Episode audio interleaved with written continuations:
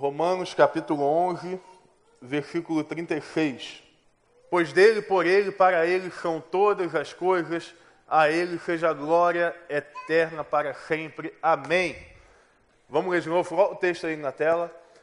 Pois dele, por ele, para ele são todas as coisas, a ele seja a glória para sempre. Amém. A gente começou na última semana uma série ah, muito focada naquilo que as nossas emoções produzem, uma série uh, Detox and Destroy, em que nós vamos pensar em como, como destruir e desintoxicar aquilo que temos de errado da nossa vida. O pastor Miquel já começou pregando semana passada, semana vem a gente tem uma, uma surpresa bem legal que vocês vão curtir. Então, uh, certamente vai ser um tempo abençoador. Fato é que nós precisamos fazer essa série por alguns motivos. Primeiro motivo é porque você vive em um mundo doente. Você vive em um mundo que está adoecendo cada vez mais rápido. As doenças emocionais, que são doenças que não são visíveis, elas estão mais presentes do que nunca. A pós-modernidade, ela marca não só o advento da tecnologia, ela marca não só o crescimento da, da velocidade tecnológica, como ela também marca o crescimento e a velocidade das doenças emocionais. É comum e é normal hoje você ver adolescentes de 12, 13 anos com crises de ansiedades graves. É comum você ver gente com 20 e poucos anos já tomando um, um cartel de medicação para poder aguentar alguma crise de depressão, alguma crise de, de, de ansiedade, algo ligado muitas vezes a, a uma baixa autoestima. A pós-modernidade, é o tempo que nós vivemos, ela tem trazido esses movimentos. Por que, que ela traz esses movimentos, essas a, a, doenças? Por um movimento talvez simples. O desenvolvimento tecnológico é muito rápido. Olha para cá, o mundo virtual ele é mudado na velocidade de um estalo de dedo. O mundo virtual ele é muito veloz. O problema é que a nossa vida ela não acompanha o mundo virtual. A sua vida física e a nossa vida aqui em contato um com o outro, ela não tem como acompanhar o mundo virtual. Por exemplo, quantos já não mandaram mensagem para alguém, viram que a pessoa visualizou, dois minutos depois, por que, que o fulano ainda não me respondeu? Como se dois minutos fosse um tempo catastrófico. Aí você começa, oi, tá aí? Oi? Oi? Fulano, tá tudo bem? E ele tinha que azul subindo. Por isso eu tirei o demônio ele tinha que azul, porque ele não me. Rapaz, mas a, a, a, gente não consegue esperar, em nenhum momento, a, algumas coisas acontecerem. A gente não consegue esperar que a, pessoa leia uma mensagem. Às vezes as pessoas mandam mensagem, oi pastor, tudo bem? Preciso falar com você. Der dois minutos que eu não respondi, ela está me ligando. E assim, e não liga pelo telefone, liga pelo WhatsApp achando que o meu 4G é bom. Ele não é a ligação abençoada do WhatsApp. Querido, mas a, a, a realidade é que o mundo tecnológico tem mudado com muita frequência. Se você tem um telefone de um ano atrás, ele já está completamente ultrapassado. Se você tem um computador de cinco anos atrás, dependendo do computador, porque tem um aí, eu não posso citar o nome que acompanha muito, mas já que ele não tem a maçã, opa, se você tem algum computador mais antigo, ele já não acompanha. Se você compra um, um, um celular e, e, e, às vezes é surpreendido, você compra o um celular, você vai baixar um app, tá lá, o seu telefone não é compatível com esse app, mas você acabou de sair com ele da loja. Porque o mundo está realmente muito rápido. Só que a tua vida e as tuas emoções, elas não vão andar na velocidade desse mundo. Não tem como. Porque você não é uma máquina, você é uma pessoa. Por mais que exijam de você que você seja uma máquina, você é uma pessoa. Então, se você é uma pessoa, o teu tempo de reação é diferente do tempo de uma máquina. O teu tempo de, de, de feedback é diferente do tempo de um, de, um, de um, telefone, por exemplo. O teu tempo de, de atualizar nas notícias é muito diferente do que o, o, o, o, o teu Instagram, por exemplo. É claramente o Instagram, um exemplo disso, claro, ele te oferece muito mais fotos daquilo que você pode absorver ou ver. E alguns passam a história assim, né? parece um...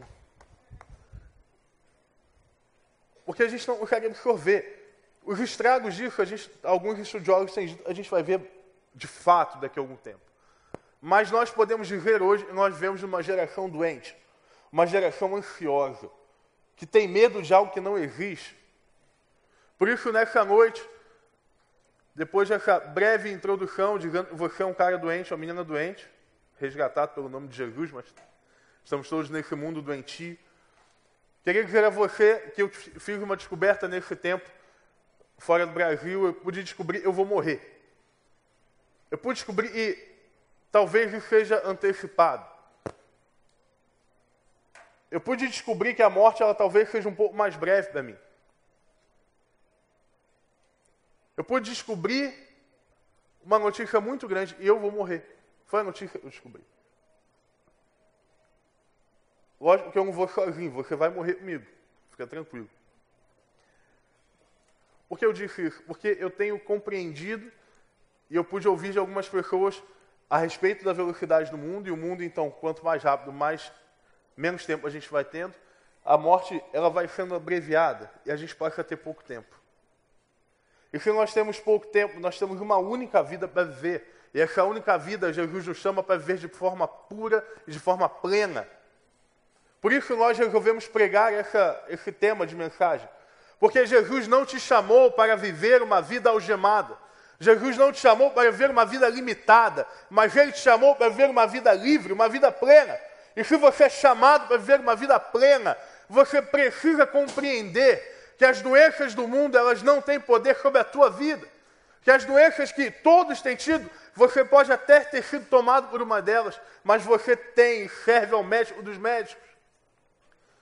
E a carta que nós lemos, a carta aos Romanos, é uma carta escrita por um homem chamado Paulo. Paulo foi um homem incrível, escreveu mais cartas de todos no Novo Testamento.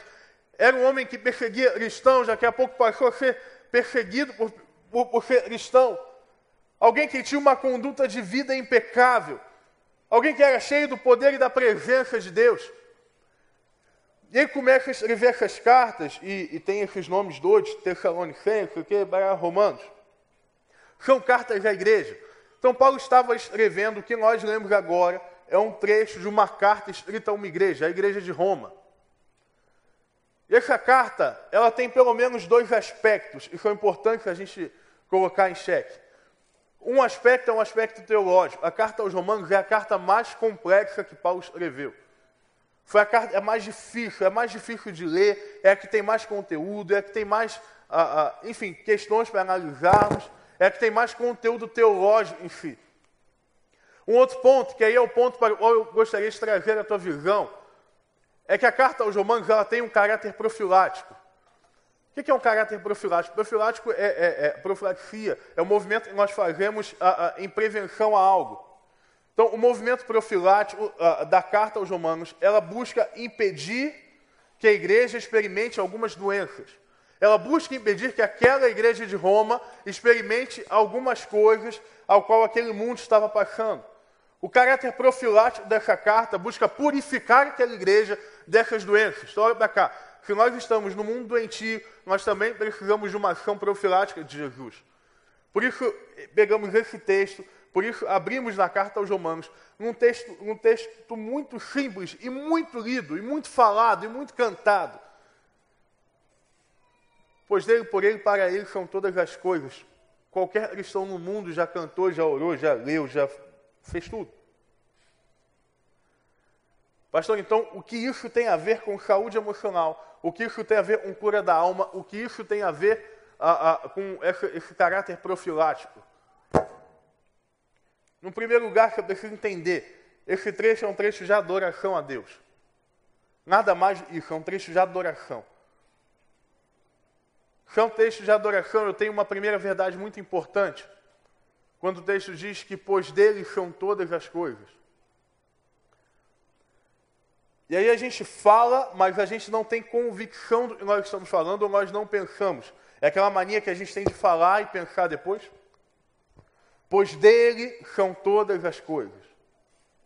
Antes mesmo de você nascer, antes de você, dos seus pais nascerem, antes dos seus tataravós nascerem, havia um Deus.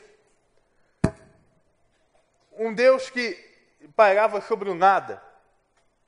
E a Bíblia conta que esse Deus ele resolve criar, começar a criar forma, resolve começar a criar vida, e começa a estabelecer os alicerces da terra cria a luz, cria o mar, o céu.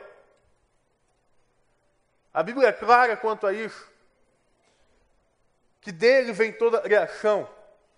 Deus tem um caráter criador. Deus tem um caráter provedor. E Deus cria então o homem, cria a mulher. Glória a Deus, Deus lembrou que era mulher, porque só homem no mundo estava ferrado. E aí a Bíblia diz também, não é bom que o homem esteja só, né Bruno? Bruno, eu não ia aguentar, mas eu tô, eu, eu tô tentando aqui, deixa eu começar a pregar. Levanta a mão aí, Bruno. Júlio, levanta a mão aí. Rapaz, Deus foi bom contigo, viu? Júlio, depois eu vou ensinar a irmã a orar, viu? E orar você não aprendeu, não, Bruno. Rapaz, eu passei a série inteira. Não tava. Deixa eu voltar. Junho a gente pregou sobre namoro. Eu fiquei junho inteiro, todo dia, falando o nome do Bruno. E deu certo. Tu, tu tá rindo, né, Daniel? Tu também. De... Alguém, alguém mais veio da leva de junho aí? Começou a namorar agora em junho, julho, não? Então, só os dois foram crentes, pegaram a bênção do Senhor. E aí, irmã está falando até um outro idioma aí. Mas a verdade é que Deus tem um caráter criador. E se Deus tem um caráter criador, Ele tem um caráter provedor. Porque Ele cria, à medida que Ele cria, nós somos providos pela sua criação. E nós somos então colocados a uma realidade. Dele vem todas as coisas. E aí eu te pergunto, se dele vem todas as coisas, qual é a razão da tua ansiedade? Se dele vem todas as coisas, qual é a razão do nosso medo? Se dele vem todas as coisas, qual é a razão da nossa preocupação? Por isso eu digo que é mais fácil ler e cantar esse texto que propriamente viver esse texto. Porque à medida que eu digo dele vem todas as coisas, eu preciso dizer que elas não vêm de mim. E se elas não vêm de mim, eu não preciso ter medo, porque a Bíblia jamais fala. E a promessa de Deus jamais falhará. Esse barulho está legal, hein? É o meu? É o meu? É? Então vamos mudar aqui. Tá legal hoje. Vamos lá. Desculpa aí, gente. Foi. Pronto. Então, se dele vem todas as coisas, eu não preciso ter o nível de ansiedade que eu tenho. Porque se do Senhor vem todas as coisas, qual então que é o motivo de eu me preocupar tanto com o que não existe? Em uma dessas recentes viagens, eu pude ouvir de homens de Deus, bem já, bem old school, e ele falava assim: hum, querido, nós só temos o hoje, nós não temos o amanhã. Ele falava nessa velocidade. Nós só temos o hoje. A ansiedade é uma preocupação por algo que não existe. A ansiedade é uma, é uma preocupação por uma coisa que nós não sabemos sequer se virá. E muitas vezes, olha para cá, não todas, porque existe caráter ah, realmente patológico em, em, vários casos de ansiedade. Mas em muitos casos, a ansiedade ela é ligada à falta de confiança em Deus. A falta de entendimento de que dele vem todas as coisas.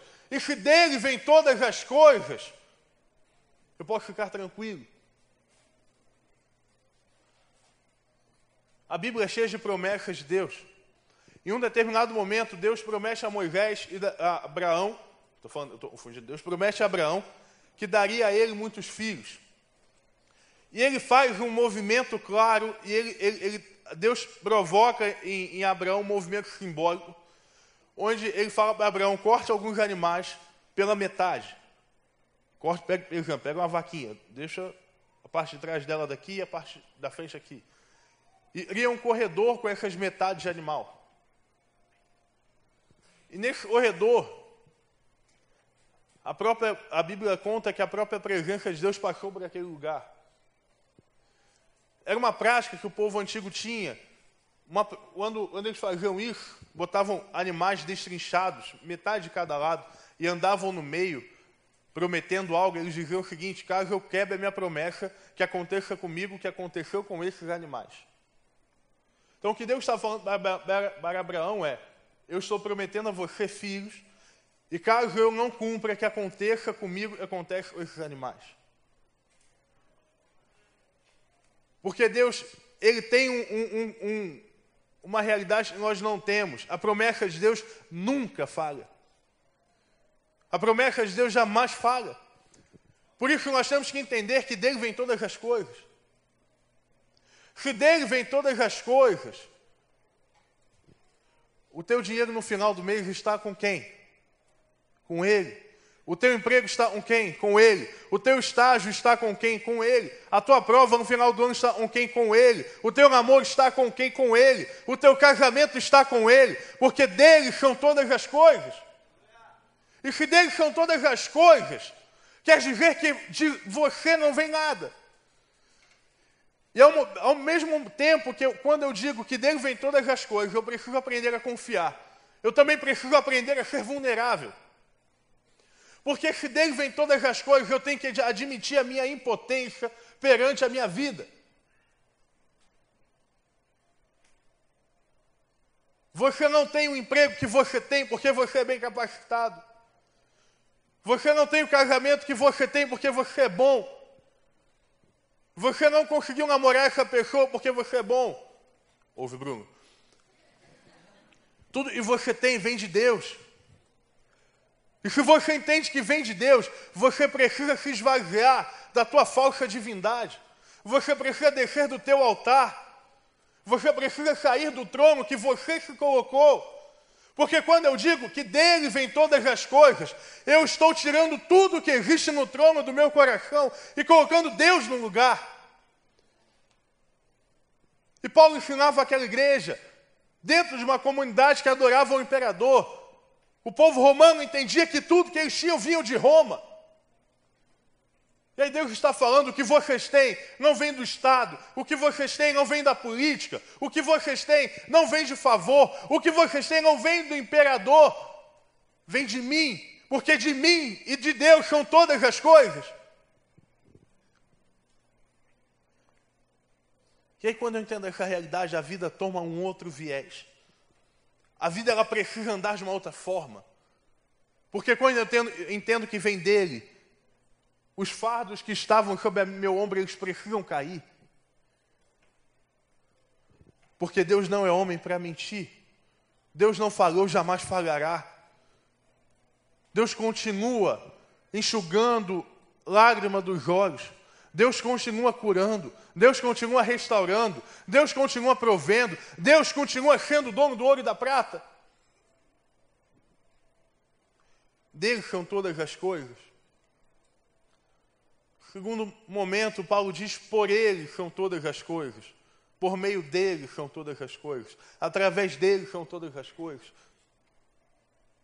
Que nesse tempo em que a gente teve esse período de viagem, de intercâmbio, eu tive uma experiência, talvez, uma das mais traumáticas da minha vida. Engraçadas também, porque sempre é, né?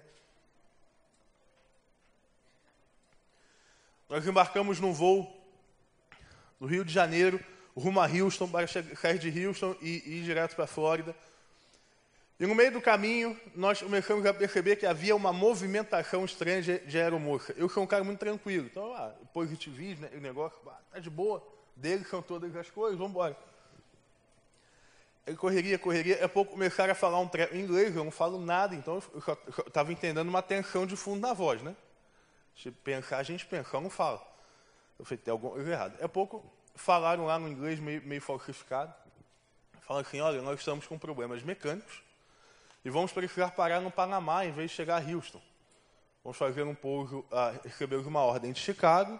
Falei, bom, tentado terrorista, né? Meio que eu recebemos uma ordem de Chicago para parar no Panamá. Eu falei, beleza, pelo menos o Panamá tem um free shopzinho, mas vamos lá.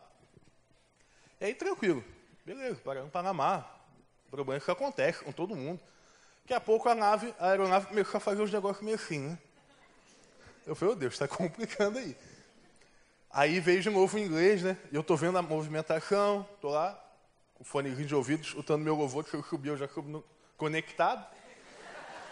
Chegou a porta aberta, já vem, filho? Tu estava aqui, né? Primeira fila e tal, vamos lá. Já subo de first class. E aí a pessoa fala assim, olha, não precisam, não, queridos passageiros, não em pânico. O que estamos fazendo aqui é um procedimento normal de esvaziar o combustível da aeronave visto, e vamos fazer um pouco forçado. Eu falei, opa, espera aí. A última vez que eu ouvi falar disso, eu ouvi um negócio da Chapecoense. O cara esvaziar combustível no meio do caminho. Aí vou lá no mapinha, eu, eu deixo, né? vou no mapa para ver onde é que a gente está. Na Colômbia. Eu falei, oh Deus, aqui não. Aqui não. Aí tranquilo, aquele clima tenso, Estou vendo Panamá não chegava, eu já, o lugar não chegava de jeito nenhum. Aí paramos no Panamá. Uma hora e vinte, mais ou menos, preso dentro da aeronave, ninguém sabia o que estava acontecendo, e clima de tensão. E aí falam o seguinte, olha, ah, nós tivemos um pequeno problema, pequeno problema, de falta de oxigênio na cabine. Algo de boa. Estava a cabine dos pilotos, chegando a cabine da aeromoça, já começando a entrar no nosso. Pensei, bom, o piloto vai desmaiar, falta de oxigênio. Deus, obrigado pelo livramento, mas tranquilo, vamos resolver. Aí ela continuou falando, né? Infelizmente, nós não temos pilotos para poder, não temos mecânicos para poder resolver essa aeronave, mas já estamos providenciando um avião novo. Ele virá de, ele virá de Chicago e chegará até aqui. Eu, Chicago é longe do Panamá. Vamos dar uma mofada aqui, beleza. Aí saiu eu e Dani lá, vamos no aeroporto. Aí deram uma quantia enorme de 10 dólares para a gente tomar um café e almoçar. Você sabe que com 10 dólares dentro do aeroporto você compra uma feeling, né? uma jujubinha. Aí beleza, ficamos lá sem saber o que iria acontecer. A gente chegou lá, eram duas horas da manhã. Quando deu nove horas da manhã, nós descobrimos que o voo sairia, um voo duas e meia da tarde. Falei, velho, vamos embora, né? Vamos, vamos lá. Missão, cumpriu o propósito de Deus, o diabo está aí, mas mais forte somos nós. Se Deus é por nós, quem será contra? O mestre, né? Profetado. Aí, mano, começou lá, beleza. Estou eu e o Daniel sentado na cadeira, frente ao trabalho. Daniel, Daniel, menino, Dani, estou te entregando mesmo. Dani, tu viu o, o, o, o gate, sou nesse naipe, Tu viu qual gate nós vamos embarcar? Não vi, eu, eu tal. Então vamos ficar lá. Deu meio-dia, a gente mofou lá. Plantar para não ter rolo. O avião saiu duas e meia, deu duas e vinte, cadê o miserável do avião? Falei assim, Dani, vamos dar uma voltinha, porque eu estou achando um movimento meio diferente, tá bom. Resultado, a gente a estava perdendo o voo que ia para Houston. A gente embarcou um pessoal reclamando com a gente já. Obrigado, Daniel. A gente quase ficou preso no Panamá. Beleza, você está achando que acabou. Tranquilo, espera aí. Fomos lá para Houston, descemos, aquela imigração enorme. Daniel olha vai para a salinha, essa cara dele de bandido. Aí eu, eu passei direto, eu tenho a cara de pessoa pura, né, tranquilo. Fui direto, cara. Cheguei e tava. Rapaz, foi engraçado. Eu não falo inglês, estava com medo. Cheguei tinha um crachadinho escrito assim, Hernandes. Eu falei, ô, oh, espanhol. Aí começa, né? Pero no múltiplo, mas... Aí rapidinho resolvemos, entramos lá, beleza. E aí o Daniel ia seguir para Orlando, eu ia para Miami encontrar o resto do grupo. E o grupo já estava lá. Isso eram seis e meia da tarde. Era para a gente ter chegado em Miami 11 horas da manhã. Então, tranquilo. O Daniel foi, pegou o voo, chutei o Daniel, falei, Daniel, vai, que você é menor de idade, resolve tua vida aí. Aí fiquei eu, né? Falei, pronto, agora lascou, que eu não falo inglês. Não sei nem onde é que eu estou direito, sei nem onde... É Houston, depois eu fui descobrir. Mas estamos aí, vamos lá. Aí conversando, a mulher lá, o inglês, meio espanhol, aí consegui alguém que falava o espanhol, fui no portunhol. Ó, vou te botar num voo, vou te botar de stand-by nesse voo e vai para Orlando. Você não vai poder conseguir para Miami, porque eu vou para Miami sai 7 horas da noite do dia seguinte. Velho, eu já estou um pouquinho, já, essa altura a gente já estava 25 horas mais ou menos no aeroporto. Já era bastante tempo. Beleza, vamos lá. Peguei, despachei as malas, fui na fé, né? O senhor me colocou lá por algum motivo. Quando eu chegar lá, as portas vão se abrir, a porta, Deus abre, ninguém fecha, a porta da aeronave vai abrir, eu vou entrar no avião. E vou para Orlando, chegar bonitinho lá em Orlando. Resultado, não aconteceu nada disso. Tinha muita gente para entrar, não entrei. Naquele exato momento eu pude ouvir a mulher falando, olha, você não vai embarcar para Orlando, o voo para Miami das 7 está lotado, o próximo voo a gente tem o voo para Miami 8 e meia da noite do dia seguinte. Aí você imagina, eu estava sozinho, não falava inglês, não falo, né? Deus não resolveu nesse tempo. Já estamos aí melhorando um pouquinho, né? Mas, tamo, mas tá difícil. E fiquei lá, preso no aeroporto. Gente, é, eu, eu não durmo em, em, em avião, então eu já estava virado já há algum tempo, já não tinha dormido. Eu sentei, e aí, eu sentei naquela cadeira e por alguns minutos eu pensei em voltar dali para o Rio de Janeiro. Eu falei, eu não tenho como. Eu não sei onde eu estou, eu não sei se vão me botar no hotel ou não vão. Eu não sei o que vão fazer comigo, eu não, sei, eu não tenho como ir para Miami, eu não tenho como ir para Orlando, não tenho lugar nenhum, onde é que eu vou parar. Eu não tenho hoje uma saída, eu não tenho como fazer para sair desse lugar aqui. Tentando falar, algumas pessoas não conseguiam, foi pronto, já era. Eu vou, é mais fácil eu voltar para o Rio de Janeiro. Então, beleza, sentei no lugar, e uma sensação de, de orfandade muito grande. Você imagina você num, lugar, num país que você não fala o idioma, você não sabe, você não sabe nada. Estou sentado aí, coitado de mim, sem mala agora, a mala já tinha ido embora. Enfim. Mas eu pude, naquele momento, quando eu comecei a pensar, eu para cá, falando, eu vou voltar para o Rio de Janeiro, eu pude pensar em algo muito, muito, muito forte, em que Deus ministra ao meu coração: você não está sozinho. Eu, eu estou te levando até lá. Você vai porque eu quero que você vá. E aí eu pude começar a compreender, e começou a nascer essa mensagem, de que eu não estava indo àquela missão através de um avião, eu estava indo àquela missão por Jesus. E Jesus iria me locomover até onde ele quisesse me locomover. Eu não saberia, não sabia mais o que ia acontecer, mas eu tinha uma convicção: por Ele são todas as coisas. E se por meio dele são todas as coisas, eu precisava entender, apesar de ainda não ter compreendido tudo, mas eu precisava entender, Deus tinha um propósito para mim naquele lugar. As coisas se resolveram, me colocaram num voo para Tampa, não é nem Orlando, nem Miami, está lá. E aí, de manhã, eu fui entrar na, na fila, né? Eu já vou na fila do proletariado, é, lá para a direita, para o fundo do avião. Aí fala, não, left, left, left. Eu left, eu lembrei do videogame, controle, falei, ah, esquerda. Beleza? Aí eu, não, não, não, right, para cá. No, left. No, right, left. Aí eu, no. Ela, a mulher gentilmente arrancou o bilhete da minha mão, apontou e estava escrito assim, first left. Deus não só me levou para o lugar que eu queria, me botou na primeira classe.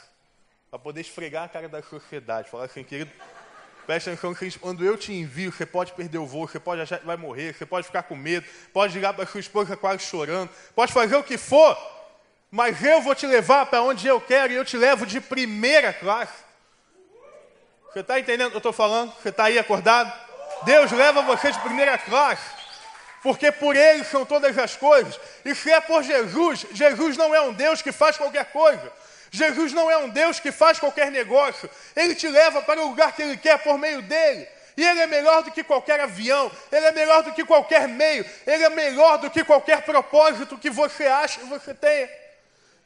Quando você entende que por Jesus, que é por meio dele, que não é por meio do seu braço, você começa a alcançar lugares mais altos.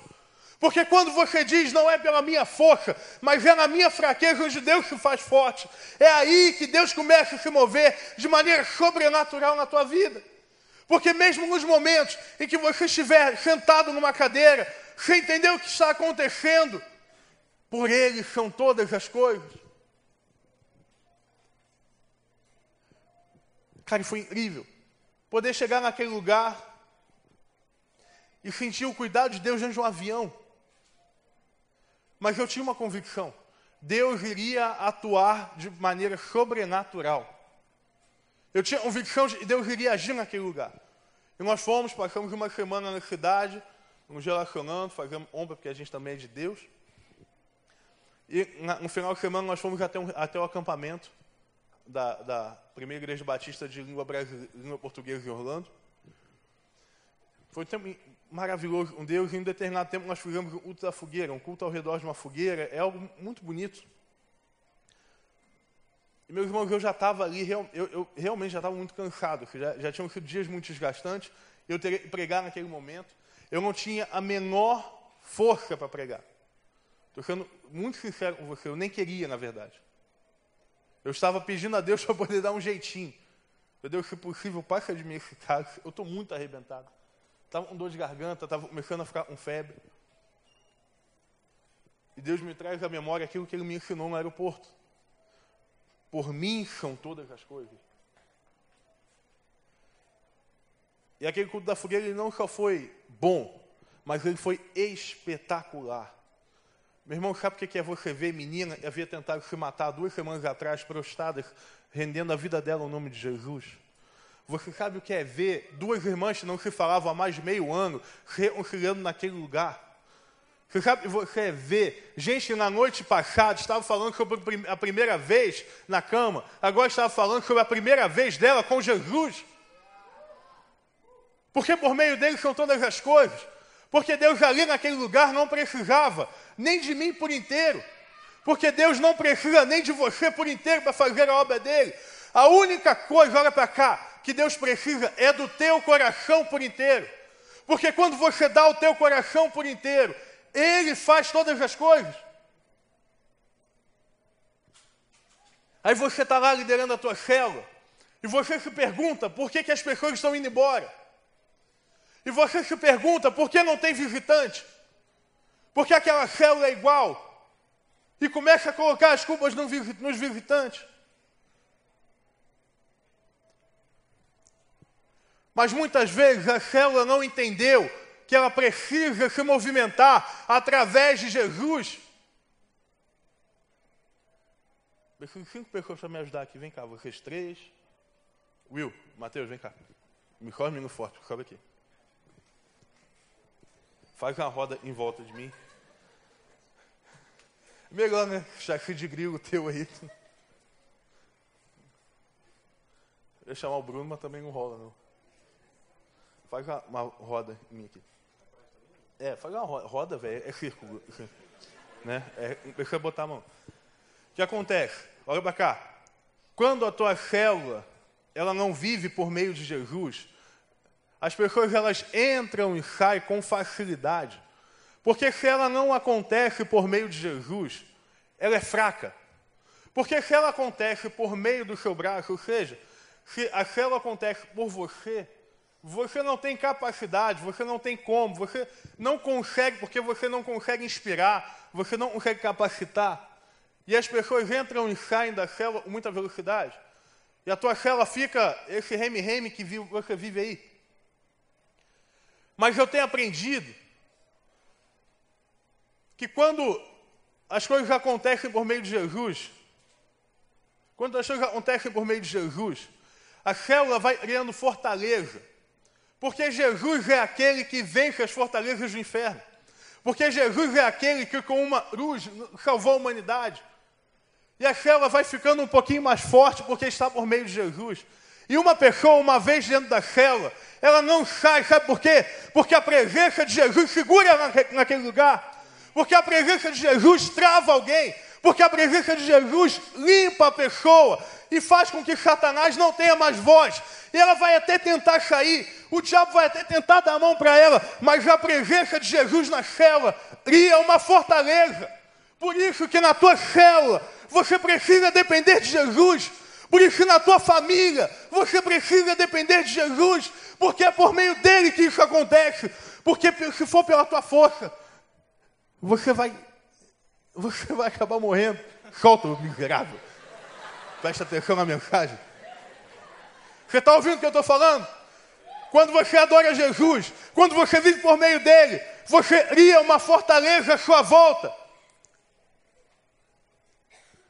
Porque por meio de Jesus a morte está derrotada. Por meio de Jesus a morte já foi. Por meio de Jesus não há mais ponto final. Mas por meio de Jesus há novas coisas. Valeu, tchau. Aleluia. Por meio dele. Will, pode ficar para tocar aí, mano.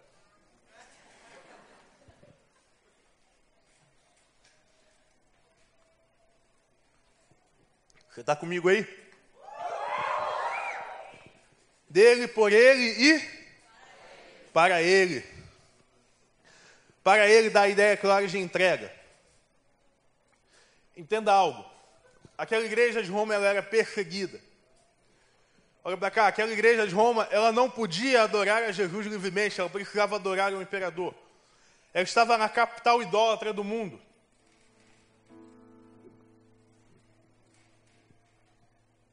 E Paulo precisava dizer para eles: a vida de vocês será para Jesus. A vida de vocês não será para a sua vontade. A vida de, a vida de vocês não será para o imperador. A vida de vocês não será para o trabalho. A vida de vocês não será para o estudo. A vida de vocês sequer será para a família. Que é isso, pastor? É mesmo a Bíblia me ensina que quando eu busco primeiro o reino de Deus, todas as outras coisas me vão sendo acrescentadas. E essa ideia de vão sendo me dá a ideia de movimento. Quanto mais eu busco a Deus, Deus vai me acrescentando coisas.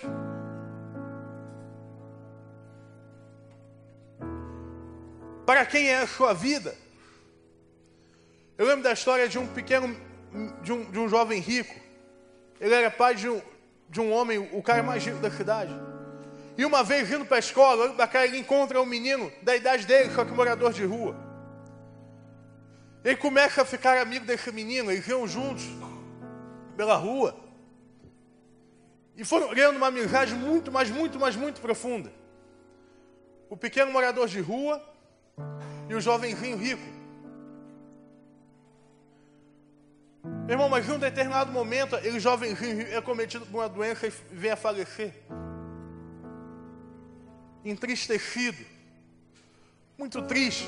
Aquele menino morador de rua acha uma folhinha usada, pega um pedaço de giz e faz a foto, um retrato, um desenho do rosto daquele amigo dele que morreu.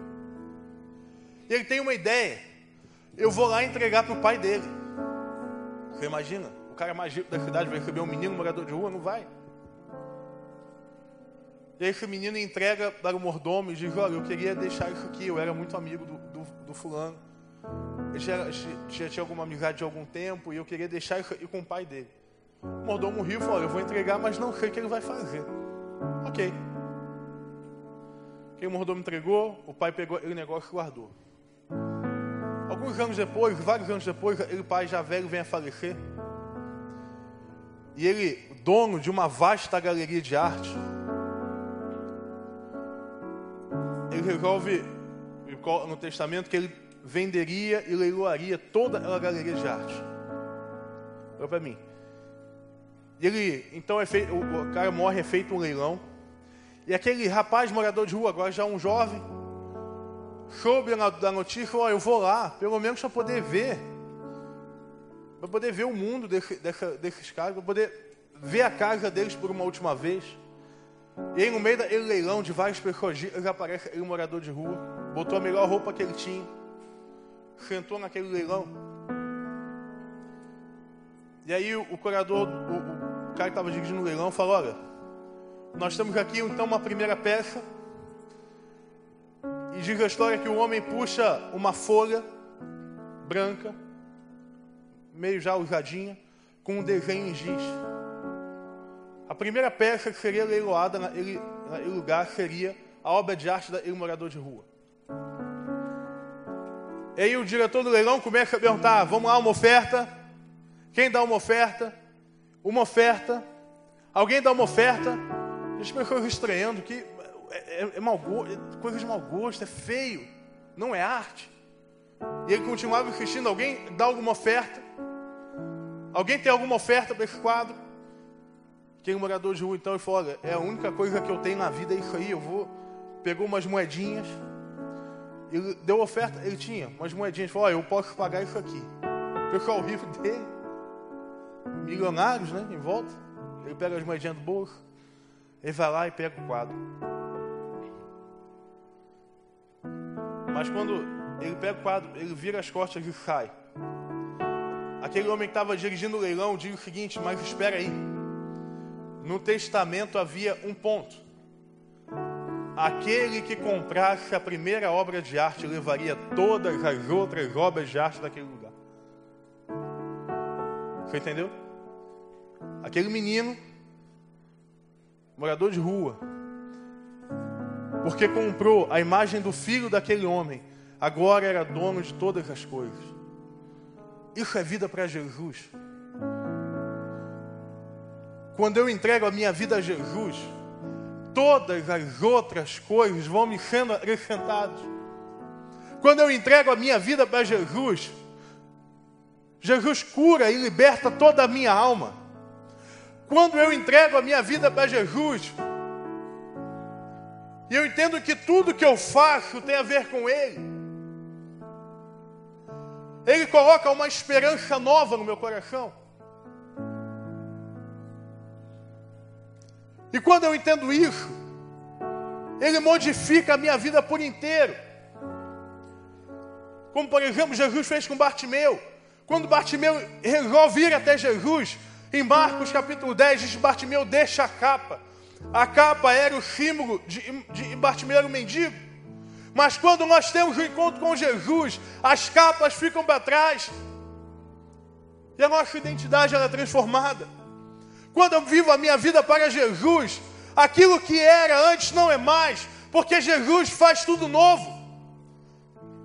Quando eu vivo a minha vida para Jesus, como esse povo aqui viveria, você não se torna alguém perfeito do dia para a noite, mas você se torna alguém empoderado pelo Espírito Santo, alguém que pode ainda lutar, alguém que ainda vai enfrentar dificuldades, mas alguém que sabe o final da história, alguém que sabe que após sofrimento vem vitória, alguém que sabe que após choro vem alegria, alguém que sabe que mesmo que ande no vale de sombras da morte, a vara e o cajado do bom pastor continuam acompanhando. Porque quando eu vivo para Jesus, todo o resto perde o sentido. Quando eu vivo para Jesus, as minhas depravações, as minhas doenças, elas perdem o sentido. O prazer que eu tinha antes eu não tenho mais, porque o meu prazer é em Jesus.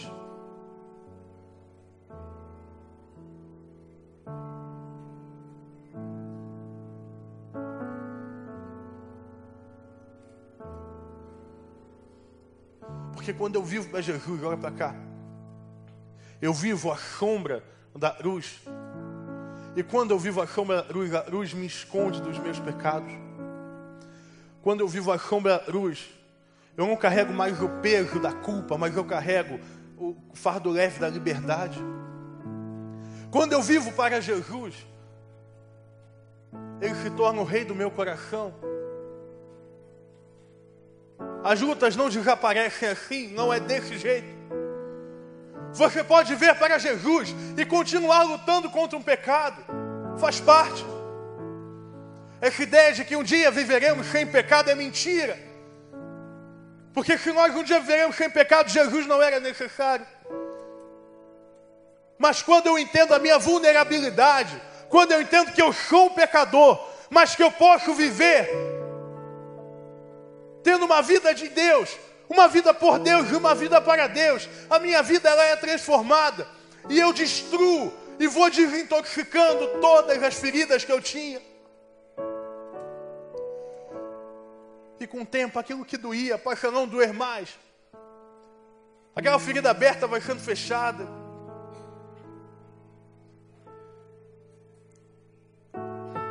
E aí você olha para a cicatriz daquela ferida e está escrito lá: lavado e remido pelo sangue de Jesus. E aí você olha para aquele pecado, você diz: sai para lá, eu sou livre pelo sangue de Jesus. E você olha para aquela vida e você vivia, e você vai dizer para aquela vida que você vivia: eu vou voltar, mas eu vou voltar para pegar a gente daí e levar para cá. Quando eu vivo para Jesus, as coisas passam a ser ilimitadas à minha frente.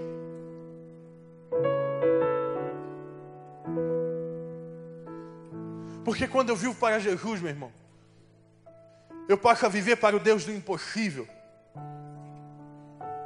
E para o Deus do impossível, o mar se abre. Para o Deus do impossível, o que você está passando é resolvido em um estalo de dedo. Porque para o Deus do impossível, a tua falta de motivação, ela é incendiada pelo Espírito Santo.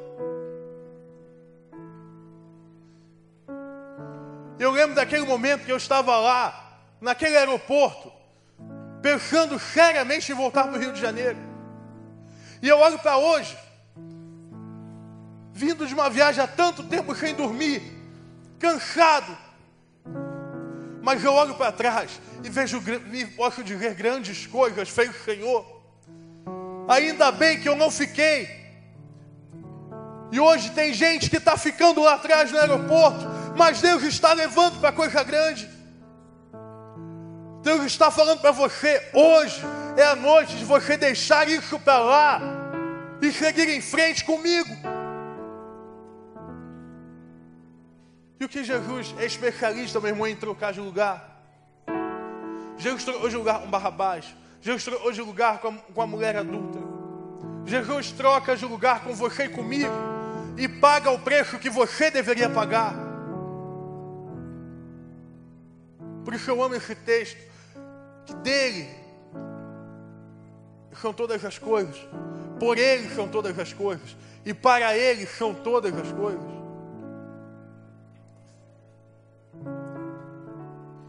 E hoje você tem a possibilidade de sair dessa porta do jeito que você entrou, ok? Mas você tem a possibilidade de reconsagrar e de consagrar pela primeira vez a tua vida a Jesus. Dizer para Ele, aquilo que existia agora não vai existir mais. E hoje eu me emocionei quando eu vi a Júlia e o Bruno batizando aqui. Eu brinco muito com o Bruno, mas é porque eu amo esse moleque. Eu lembro no primeiro dia de discipulado que a gente teve pós-conferência de carnaval, eu perguntei, Bruno, como é que está a tua célula? Falei, ah, pastor, está meio difícil. A célula ontem fui eu e a Júlia. E hoje nós estamos em agosto. A, célula tem data de multiplicação. Tem gente para multiplicar, tem líder em treinamento, está batizando, está ganhando gente para Jesus. Sabe por quê? Porque eu conheço a vida dele. Ele disse: Ah, é? Eu desafiei ele. Foi então, pastor, se é por ele, então eu vou embora. E aí começaram a fazer um projeto lá em Vargem Grande, na praça. Não deu ninguém a primeira, não deu ninguém a segunda, deu ninguém a terceira. Na quarta veio um, na quinta veio outro. Porque se eu coloco as coisas por meio de Jesus, se eu entrego as coisas para Jesus, não há fracasso. Eu certa vez preguei nesse mesmo texto, eu pude dizer que quando a minha vida é para Jesus, o fracasso ele é inexistente. Porque quando a minha vida é para Jesus, acontece o que Ele quer. E talvez você esteja aí desmotivado com o ministério que o Senhor te deu, querendo entregar alguma coisa. No nome de Jesus, repreende essa voz de Satanás. No nome de Jesus, levanta e vai adiante. No nome de Jesus, levanta e anda. Porque é por meio dele, porque é para ele. Se é para ele, não pode parar. Se é por meio dele, ele renovará as tuas forças. Baixa a cabeça em nome de Jesus. Comece a pensar na sua vida. E esse movimento de baixar a cabeça, fechar o olho, ele não é mágico, não. Ele, ele é para te ajudar a concentrar. Concentre aí na tua vida.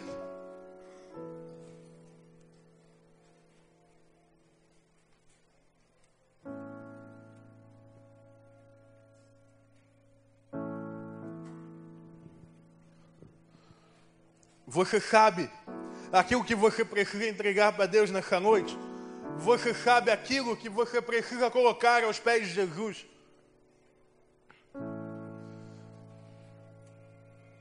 Talvez você nunca tenha orado assim, Senhor, para o Senhor são todas as coisas.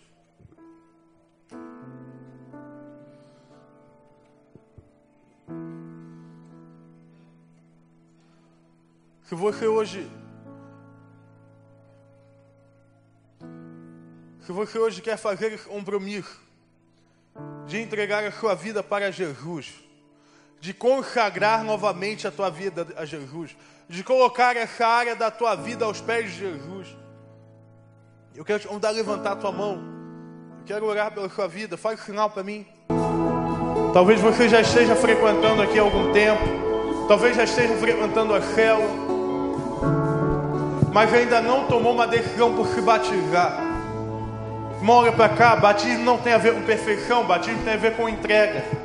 E quando você se entrega a Jesus, o ato público ele é fundamental, porque publicamente a gente faz muita coisa, e publicamente a gente precisa confessar o nome de Jesus, a ordem que Jesus deu, não aos perfeitos, mas aos salvos. Tem alguém aqui hoje que deseja no nosso próximo batismo, mas quer batizar? Alguém não se batizou ainda, mas tem esse desejo no coração? Tem alguém? Deus, nessa noite, Pai, nós marcamos um tempo aqui com o Senhor de entrega, Deus. Nós marcamos esse tempo de hoje nas nossas vidas como um tempo de mudança. Porque nós entendemos que aquilo que não vinha do Senhor agora é do Senhor. Nós entendemos que o Senhor muda e transforma as coisas. Nós entendemos que o Senhor é o único Deus sobre nós. Nós entendemos, Jesus, que tudo vem do Senhor. que aquilo que temos, aquilo que somos, vem de Ti. Entendemos, Deus, que à medida que caminhamos, nós caminhamos por meio do Senhor. Nós entendemos, Deus, que a nossa vida é vida para ser vivida contigo, para o Senhor. Nós queremos hoje um relacionamento contigo. Entregamos ao Senhor as áreas da nossa vida. Pedimos a Ti, Jesus, que o Senhor possa nos livrar, nos curar da ansiedade, da depressão, da dor do luto. Deus cura essa geração doente. Nós pedimos que aquelas pessoas que vieram até a frente sejam renovadas pelo Senhor, que tenham um toque sobrenatural do Teu Espírito Santo. Jesus, nós pedimos que o Senhor venha caminhar no nosso meio, tocar a vida delas, que o Senhor possa dar um novo fôlego, dar um novo ânimo, que se tinha alguém ainda que não tinha entregue a vida ao Senhor, sela, Deus, com o teu selo nessa hora. Jesus, nós te adoramos, te adoramos e te exaltamos nesse lugar, porque do Senhor, pelo Senhor e para o Senhor são todas as coisas. Que a glória, a honra e o poder sejam teus, pelo dos céus, até o fim das nossas vidas e o fim do mundo. Nome de Jesus. Amém.